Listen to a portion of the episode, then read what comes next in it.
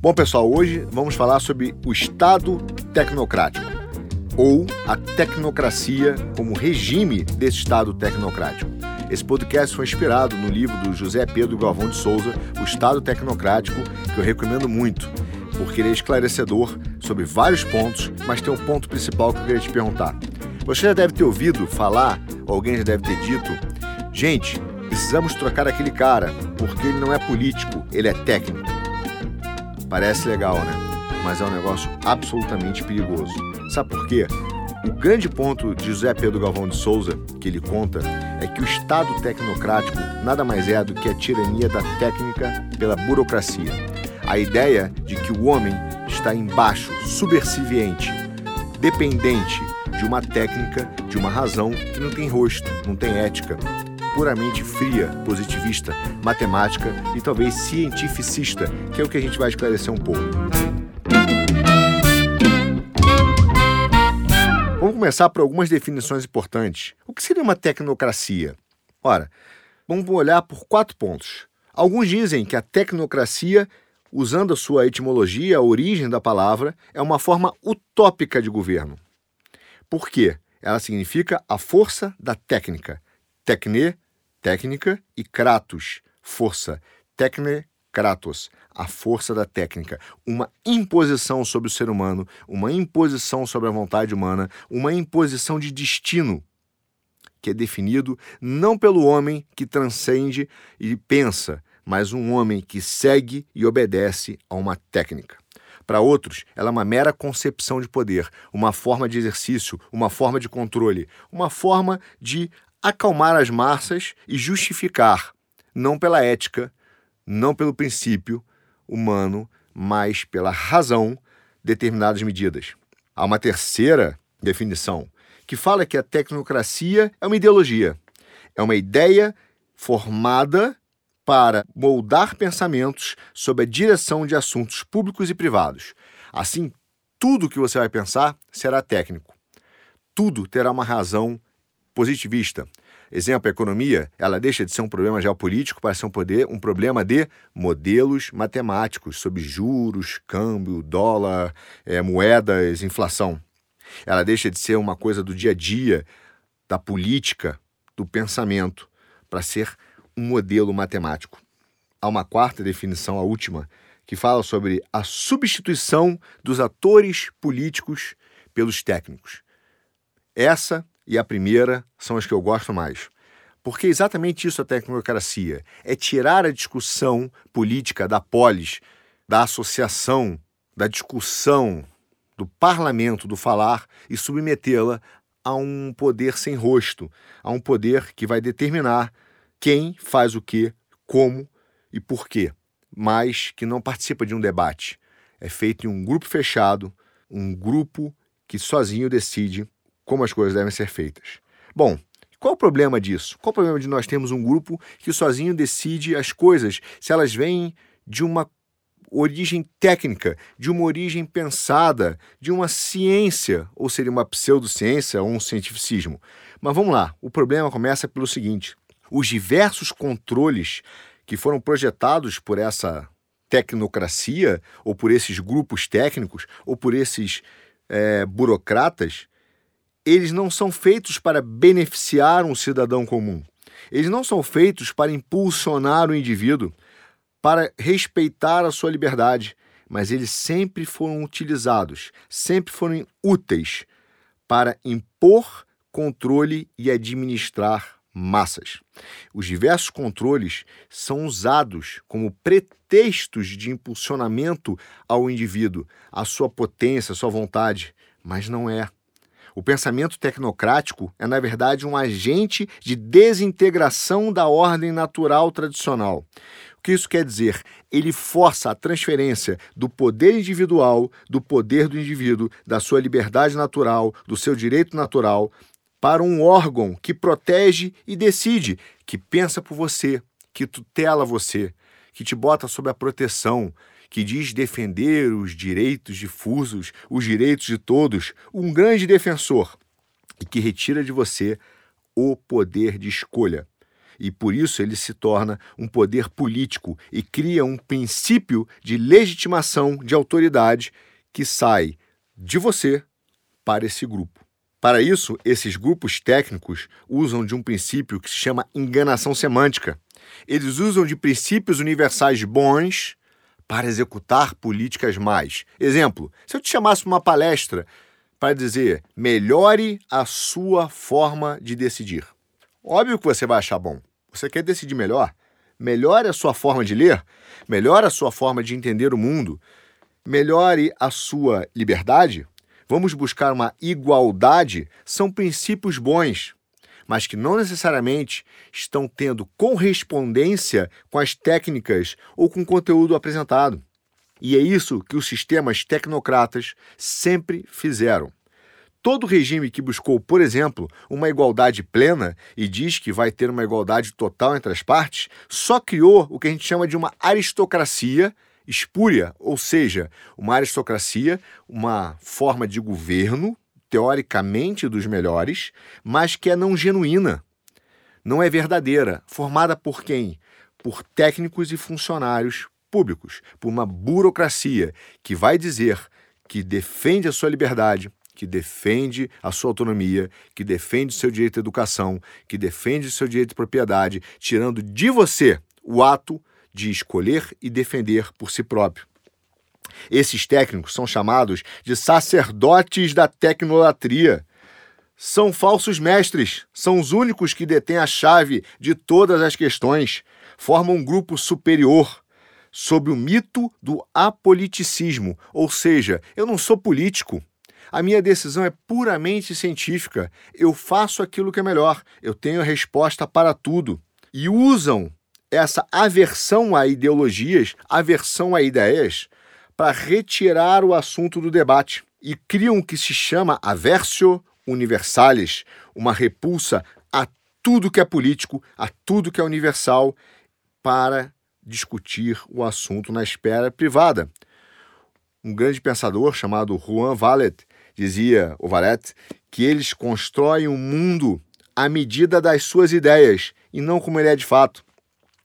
Eles passam a dizer que o mundo funciona de um jeito, te colocam numa abóboda de falsa informação, uma abóboda de falsa realidade e dizem como viver melhor. Por isso é que o Estado totalitário, e preste atenção, essa é uma definição importante, hein? O Estado totalitário não é um Estado que usa da força apenas como poder, que usa da violência ou da pressão para exercer uma política. Não, o Estado totalitário é a expansão do poder do Estado, dirigido a toda a estrutura social, seja educação, saúde, seu dinheiro, a internet, a liberdade de expressão. É por isso que, quando se ouve falar que devemos seguir o devido processo legal não é um tecnicismo, não é um detalhe, porque ele impõe um limite a essa ação do Estado. Ele bota um muro contra essa força que se expande além da sua esfera de competência. Tocqueville já tinha previsto isso. A centralização do Estado deriva, por exemplo, das grandes democracias liberais que são exageradamente liberais ou atomizadas. E esse é um debate interessantíssimo e vou te explicar por quê. Se todo mundo faz o que quer e vive do jeito que quer, sem um correto balanceamento entre como ver a sociedade e os limites do Estado, o que, que vai acontecer? Nós, naturalmente, não vamos mais resolver os nossos problemas entre nós. Não vai haver mais regras comunitárias, a regra de uma associação, a regra de uma igreja. Nós somos liberais, atomizados, confundindo a liberdade humana como autonomia, lei própria, ao invés de liberdade humana como autogoverno, governo de si, das suas vontades. E se as suas vontades estouram em todas as direções, se você faz somente aquilo que você quer, como se a liberdade fosse um conceito para justificar as nossas vontades mimadas, como nós vamos resolver os nossos próprios conflitos? Nós chamamos quem? O Estado.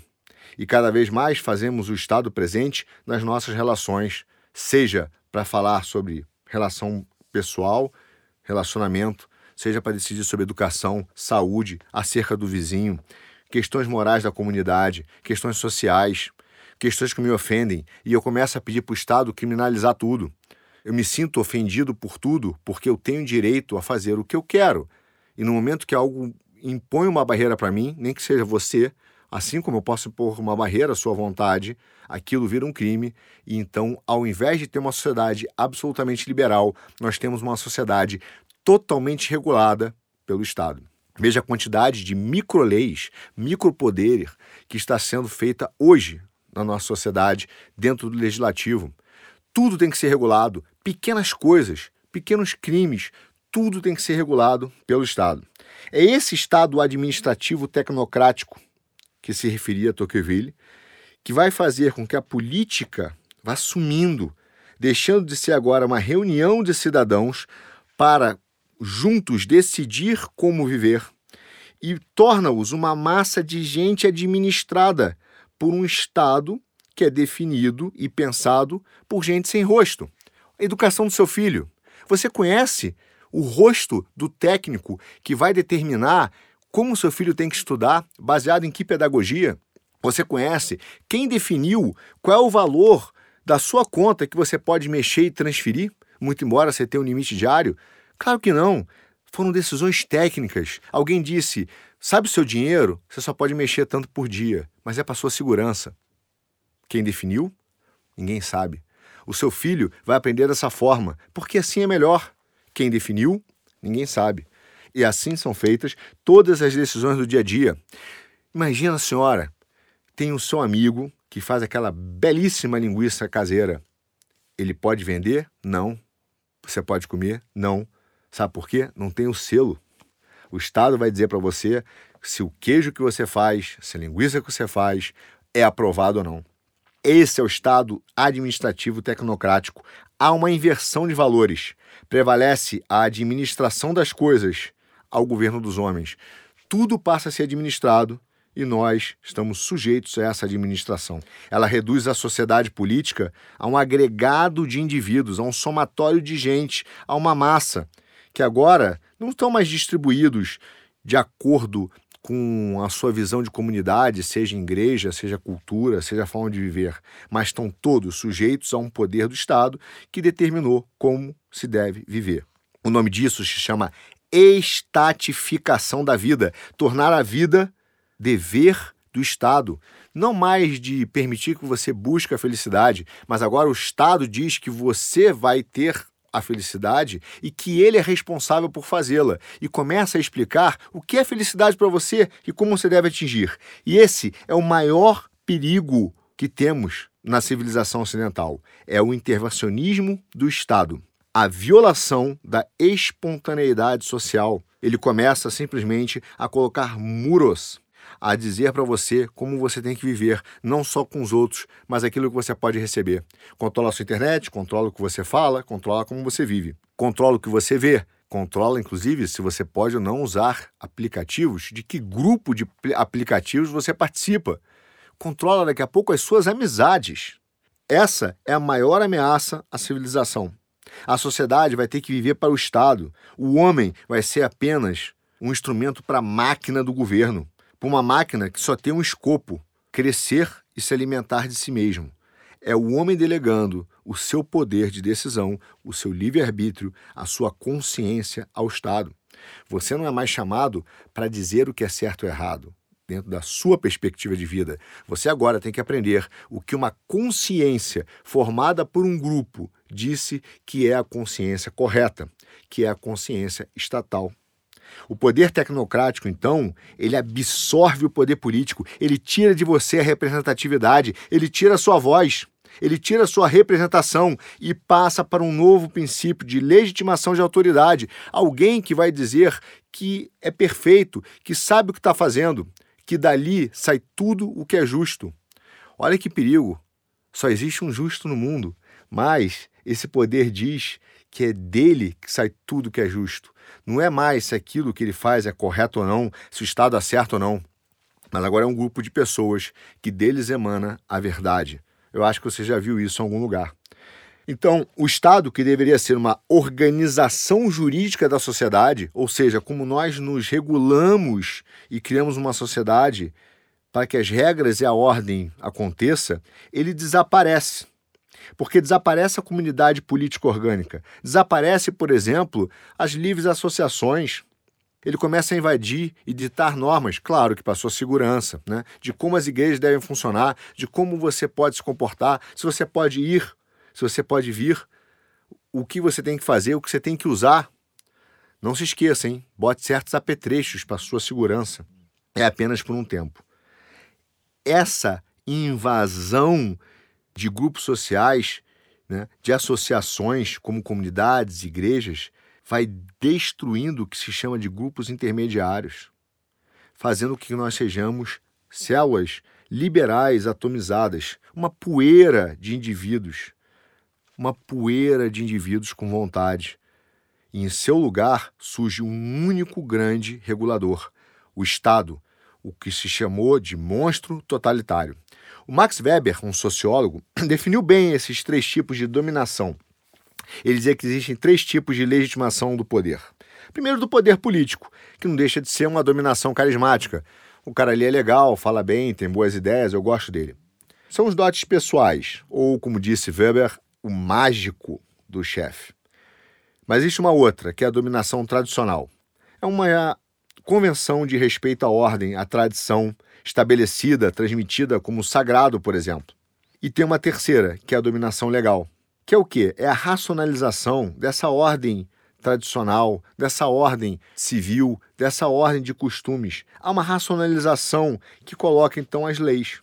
Essa racionalização, por exemplo, forma os princípios do direito. Um exemplo, o devido processo legal. Só que agora surgiu uma quarta ordem, que é falsa, que quer substituir as outras três. É o poder pela prática, o poder do Estado, o poder da tecnocracia, o poder pela praxe. Eles usam uma ideia distorcida da antropologia humana, eles usam uma ideia distorcida da ciência. Lembre-se, ciência cuida da descrição de eventos e formula hipóteses baseadas em cenários de probabilidade, em eventos que são considerados condições de contorno, quase que se botasse um, um determinado evento dentro de um círculo para observá-lo naquele momento. E ali descreve o que está acontecendo. Um grande físico chamado Richard Feynman dizia o seguinte: ele disse que o conhecimento pode ser tanto a chave para o paraíso como dos portões do inferno. E o que diferencia um do outro é exatamente o cientificismo, que é algo que pretende afirmar a ciência como um valor mais alto e único modo de acesso à verdade. O que, se você pensar e conhecer um pouco de ciência, não é científico em si mesmo, não faz sentido. A ciência não pretende ser a única forma de acesso à verdade. É como se nós confundíssemos ou considerássemos o que é autorrevelado em contrapartida, o contrário ao que é uma investigação especulativa. A ciência especula, investiga, não autorrevela. Ela não quer e nem pretende achar uma verdade absoluta. O cientificismo, sim. Aquilo que não se pode discutir, não se pode mais questionar, não se pode entender os limites da descrição de um determinado evento. E aí se resume naquela velha frase: é a ciência, a verdade absoluta. Isso não é ciência, isso é cientificismo. A história da humanidade, sob a ótica científica, por exemplo, reflete essa tentativa de compreender a realidade e compreender como as coisas se interrelacionam com o tempo. E elas, sim, são mutáveis de acordo com determinadas condições e não são uma verdade absoluta. Por isso que a técnica considerada como uma verdade absoluta acima da decisão humana, na verdade forma animais-máquinas. É um mecanicismo, a ideia de que somos apenas engrenagem de um sistema. Cria uma racionalidade maciça, impenetrável, uma coisa que não pode ser questionável. Ou seja, ela retira a nossa escolha, retira a nossa opção. Que? Porque a ciência não é exaustiva e também não é autossuficiente. Ela é descritiva, mas nunca vai ser exaustiva. Sempre vai ter uma coisa que a gente não vai saber. Aliás, um dos grandes físicos da humanidade, que foi o Einstein, disse que se as leis da matemática se referem à realidade, elas não estão corretas. E se estiverem corretas, elas não se referem à realidade. Essa é a simplicidade de uma mente brilhante que entende os limites da ciência como uma forma de descrever a estrutura do real, a estrutura da realidade. Muito antagonista, né? Às visões que dizem é a ciência, respeite. Há um pensador chamado Robert Skidelsky que dizia que nada mais agradável aos homens práticos do que encontrar seus preconceitos transvestidos de ciência. Atual essa frase, né? e é exatamente assim que a tecnocracia usa a ciência para revestir os seus preconceitos e apresentá-los como algo palatável, uma verdade universal, ao invés de uma investigação especulativa. Por isso que a mais séria ameaça ao mundo é a ditadura burocrática. A ideia de um burocrata que tudo sabe, coordena e decide, e retira a nossa liberdade.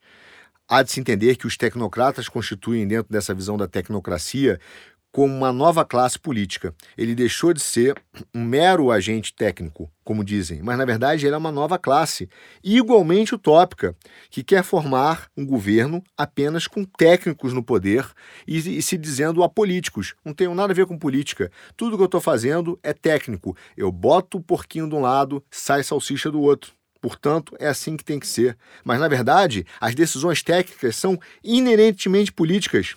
Então você está excluindo uma das funções da própria política, que é discutir e escolher caminhos.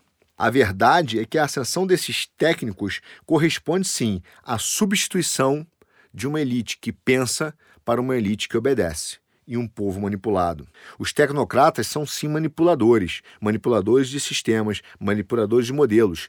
Tanto que o nome se chama o quê? Modelo. Ele modela, ele dá uma forma a algo que ele não conhece.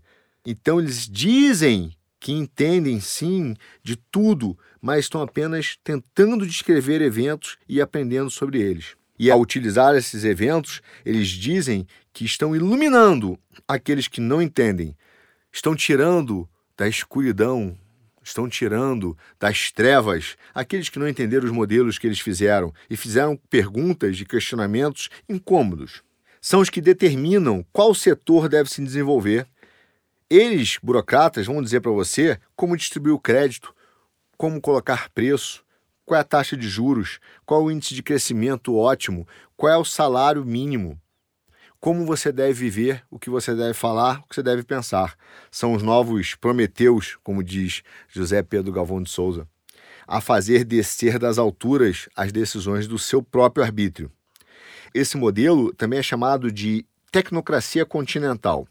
E ele, assim como o cientificismo é a morte da ciência, porque deixa de ser um método especulativo para ser um método determinista que arrogantemente tenta descrever a verdade de forma absoluta, o estatismo também é a morte do próprio Estado, porque deixa de ser uma discussão para ser uma imposição técnica. O estatismo, a estatização da vida, é exatamente essa, essa esfera, essa presença do Estado em toda a esfera da vida.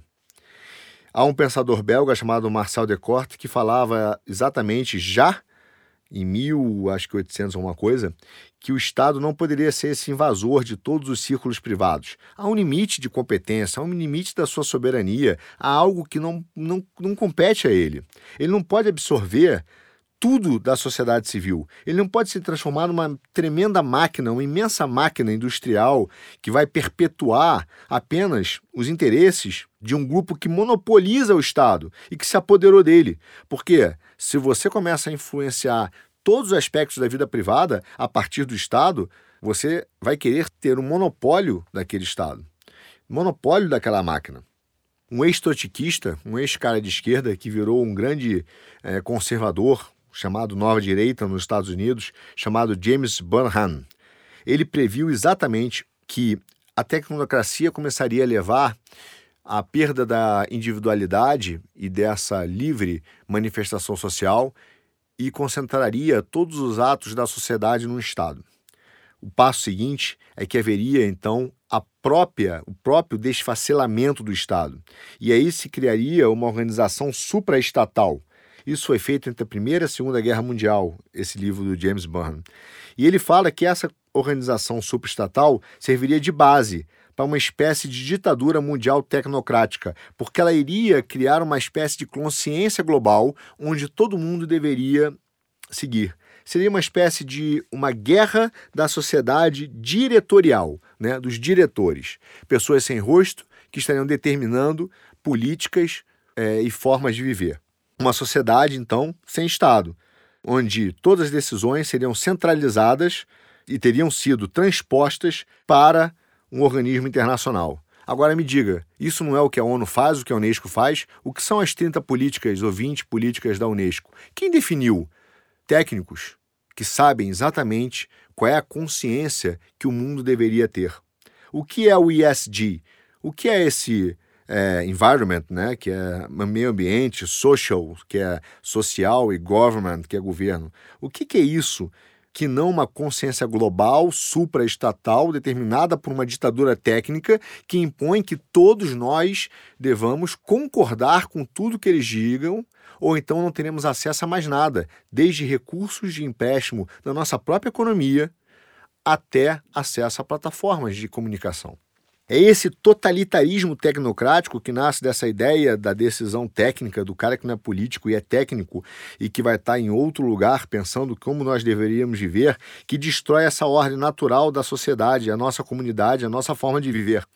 Ela suprime todos os corpos intermediários, ela destrói a sua livre iniciativa. Você não pode mais pegar um crédito para abrir uma padaria porque agora você, para pegar o crédito e abrir a sua padaria, terá que seguir as normas que essa consciência global essa ditadura tecnocrática decidiu em algum lugar, tanto para pegar o crédito como para fazer a padaria funcionar do jeito que o Estado determina que seja, em todos os aspectos da sua padaria.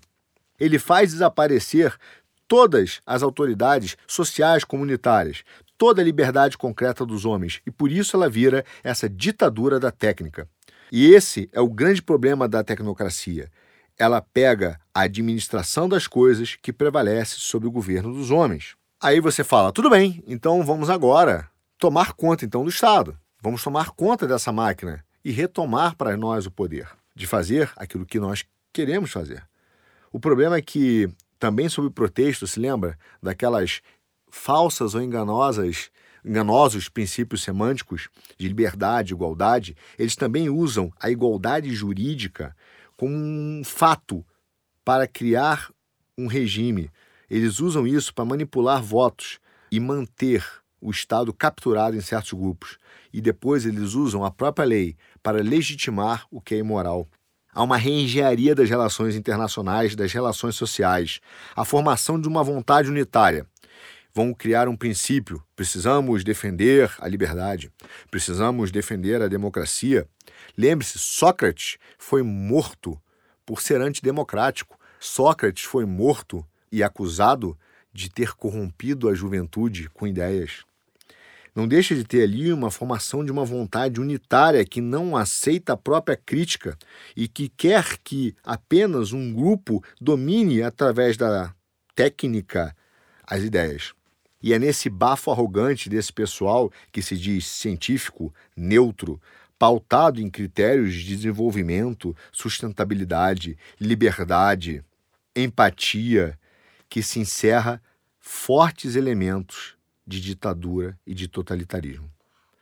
É por isso que o Estado deve ter uma autoridade forte, sim, mas limitada, claramente limitada. Não a interpretações, mas há regras claras. As suas atribuições têm que ser claramente delimitadas. E por isso que quando ele extrapola e fere os direitos individuais, não é um mero deslize, não é um erro técnico, é um erro grave que não pode ser aceito. O Estado deve proporcionar as condições para o bem-estar das famílias e dos indivíduos, mas a decisão do que é esse bem-estar e de como viver é da família e dos indivíduos. O Estado existe para o homem e não o homem para o Estado. E o problema da tecnocracia é que ela subverte exatamente essa ideia. Aí você pode dizer, mas como? Quais são os erros que um liberalismo comete para que exatamente a ideia de uma liberdade individual acabe gerando um Estado totalitário? Existem alguns. Vamos a eles. Liberalismo moral. Né? Um liberal diz que cada um vai ser moralmente bom. E esse é um erro. Ele parte do princípio da crença na bondade natural do homem. Tá bom, e no colégio, por que não pode ter um liberalismo pedagógico? Porque é um falso pressuposto de que a liberdade usada pela criança será sempre para o bem. Não será. Você sabe que as crianças se jogam no chão, batem no amiguinho, mordem um amiguinho. O liberalismo econômico deixa fazer o que quiser, o mercado se regula. Ah, você acha que o mercado vai realmente regular a liberdade de concorrência ou vai naturalmente criar os seus monopólios, as suas barreiras de proteção, uma vez que ele foi bem sucedido? Esse é um outro erro liberal. Ah, mas o liberalismo político? Há o problema da soberania e o sufrágio universal, a manipulação do Estado e de práticas e políticas para a indução dos votos. Bom, mas aí existe a justiça, temos o liberalismo jurídico. Outro erro, a ideia de que o direito é simplesmente produto da vontade humana e que ele vai estabelecer vínculos e gerar a paz social, ou será usado para exatamente perpetuar uma ideia totalitária. É essa estatização total da vida em que o Estado absorve todos esses grupos e usurpa deles o seu direito de escolha. A tecnocracia vê exatamente a submissão do homem e a perda da sua liberdade. É muito importante voltarmos ao que se antigamente chamava, na Idade Média, da Assembleia dos Homens Livres, Conventos Públicos Vicionorum. Assembleia de Homens Livres, a ideia de que nós possamos escolher em conjunto a forma como nós queremos viver e colocar os limites de atuação dessas vontades. Para os grandes teóricos ex nihilo, que querem destruir tudo, que querem apenas a sua liberdade total, o que vai acontecer é que eles vão formar instituições totalitárias, mas que se tornarão com o tempo instáveis, precárias, desconectadas com a realidade da sociedade, que não representam mais a forma de viver. São instituições predatórias, inadequadas e incapazes de se adaptar. Você conhece alguma? Pois é, estamos vivendo um regime tecnocrático.